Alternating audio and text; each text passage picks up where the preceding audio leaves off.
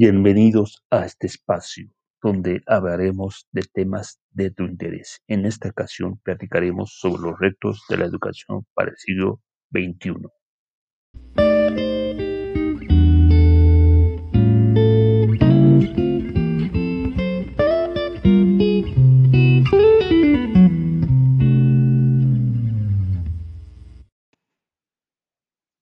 Aparte de la pandemia que estamos viviendo actualmente, la educación necesita cambios disruptivos, ya que el modelo educativo que fue exitoso durante tanto tiempo está teniendo cada vez más dificultades para cumplir sus objetivos. Esto se debe a que estamos en un mundo que se encuentra en cambio constante, donde la globalización tecnológica hace que las naciones se desdibujen y las fuentes de conocimiento se multiplican año tras año, en donde los alumnos tienen dificultades crecientes para adaptarse a una institución rígida y vertical.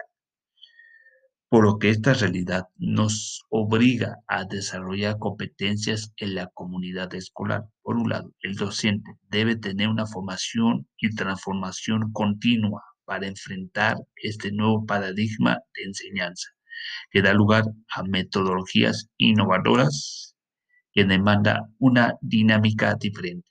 Hoy no basta con transmitir conocimiento. El educar para la vida requiere que los educadores desarrollen múltiples competencias, junto con la capacidad para desarrollar y diseñar experiencias de aprendizaje significativos, en las que nuestros alumnos sean el punto central del proceso enseñanza-aprendizaje por lo que se le exige adquirir habilidades digitales y hacer un plan anual de trabajo a lo largo de toda su labor. Por otro lado, el alumno de esta época debe adquirir competencias cognitivas de carácter sociales y de liderazgo, con el objetivo de comprender los valores como la solidaridad y la convivencia. Al igual, trabajar la resiliencia para aprender a superar obstáculos y desarrollar una mentalidad positiva, como también desarrollar las habilidades de procesar la información, la atención, la resolución de problemas y la comprensión. Esto para mejorar su calidad de vida y la de su entorno.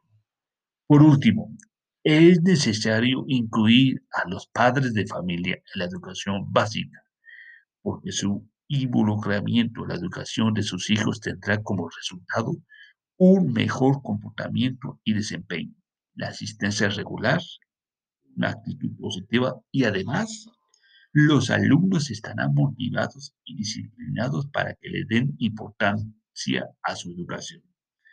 En base a este planteamiento, es posible tener culturas más abiertas al aprendizaje que serán capaces de encarar y resolver sistemáticamente los problemas que actualmente enfrentamos, por lo que es necesario tener un equipo de trabajo interdependiente y tener la claridad en las metas y la visión que queremos alcanzar para tener un mejor desempeño en la comunidad escolar.